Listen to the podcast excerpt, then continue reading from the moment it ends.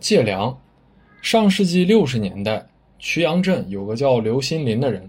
这一年，刘新林眼看着家里的粮食就要空了，心里就像被油蒸一般。要是没人伸出援手时，一家人肯定会饿肚子。他把生产力生产队里条件好又跟自己关系不错的人捋了捋，挨个儿转了一圈，可最后愣是一粒粮也没借出来。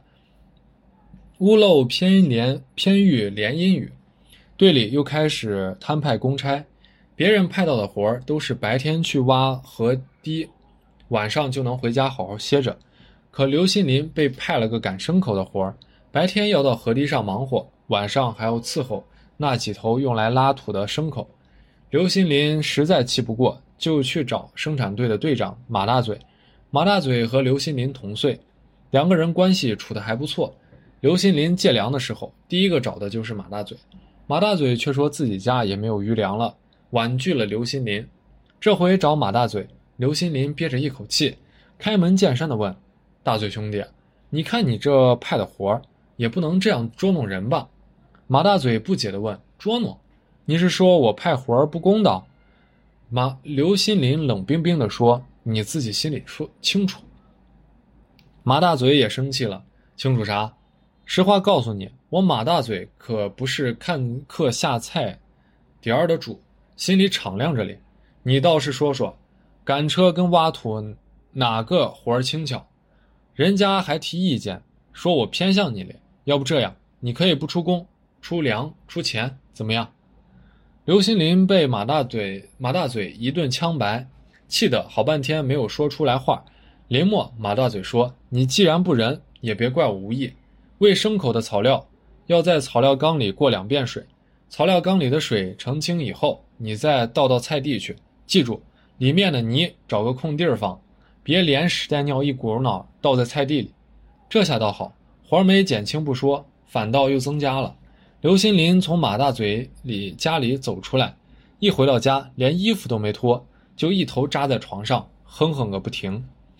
媳妇儿竹叶凑了过来，温柔地说。当家的，我看喂牲口就喂呗，这也没啥不好的。刘新林一股脑坐了起来，厉声骂道：“你懂个屁！”竹叶无端被骂，似乎一点也不在意，说：“喂牲口有草料，可也有麸皮豆饼啊！你要是天天能在兜里装上一两把，咱这难关不就过去了吗？”刘新林长叹一声说：“你真是头发长见识短。”你以为上头不知道喂牲口的人会玩这一招？人家有规定，早就防备着这一手。我把草料淘好，往里面拌麸皮和豆饼的活安排的可是其他人。要不这样，我会去提意见。竹竹燕一听，当时就瞪大了眼睛，狠狠地说：“马大嘴，这不是故意欺负人吗？这个挨千刀的！”两口子心里不服气。可活儿还是照样得去做。刘新林把草料淘好，招呼了一声，另外一个人就端着半箩筐麸皮和豆饼过来，细细的撒在湿漉漉的草料上，然后用棍子搅拌均匀实。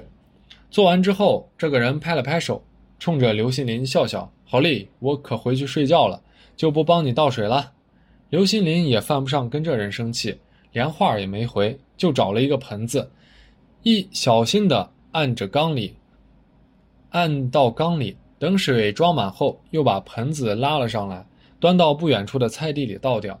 端了几趟，缸里的水少了，他索性沿着缸边让缸整个颠翻过来，滚到一边的菜地里。等里面的水澄清的差不多了，他把缸掀起，让里面的水流出来。正当他准备把缸底沉淀下来的泥挖出来，放到地头时，眼睛顿时闪了亮。只见黑黄色的泥土间，竟然有一粒闪闪亮着的麦粒儿。刘新林支棱起耳朵听了听，除了牲口吃草料的咀嚼声，四周围静悄悄的。他找到一个蛇皮袋，用手把缸底的泥土挖了出来，用蛇皮袋兜好放在一边。等到缸挪动原位，把门关好后，刘新林这才拎起蛇皮袋，悄悄地回了家。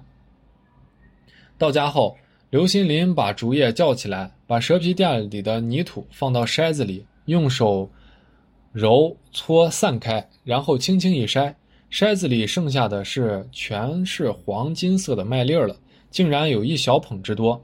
望着眼前这一小捧麦粒儿，两口子心里别提有多高兴了。就这样，靠着每天这一小捧淘洗草料后得来的麦粒儿，刘新林一家度过了难挨的一段日子。后来，随着田野返青，吃的东西逐渐多了起来。此时，挖河梯也告一段落，刘新林再也不用白天辛辛苦苦赶车，晚上淘洗草料喂牲口了。虽然说辛苦之后能够得到一小捧救命的麦粒儿，但一想到马大嘴那盛气凌人的嘴脸，刘新林心里还是气鼓鼓的。这年的年景真是好，麦子打了下来，刘新林和竹燕把麦子放到缸里囤好。这天晚上没事儿，刘新林在街上溜达，路过马大嘴家门口的时候，突然听到里面传来了尖利的女声。刘新林仔细一听，就听出来了，是马大嘴两口子在拌嘴。好你个马大嘴！新麦子打下来，还得先还给人家。你说，你给我说说，到底啥时候借人家的？马大嘴琢磨着说：“借了有一段时间了，你事儿多忘了。”媳妇儿说：“我忘了，咱家啥事儿我忘过？你说实话，是不是借麦子照顾你那相好的了？”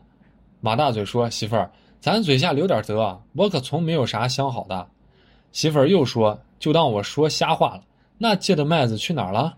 马大嘴像是下了很大决心，说：“好吧，我就实话跟你说了吧。前段时间挖河堤，我看几头牲口讨力太大，就偷偷的借来，偷偷的把借来的麦子撒到草料里了。”媳妇儿根本不相信这话，依旧不依不饶的审问着。就在这时候，门被推开了，刘新林从外面走了进来，认真的说：“弟妹，大嘴兄弟说的是真的，这点我给他作证。”马大嘴一看刘新林，先是一愣，继而笑起来。而刘新林走过去，紧紧握住他的手，一句话也没说，只是眼泪在眼眶里打了转。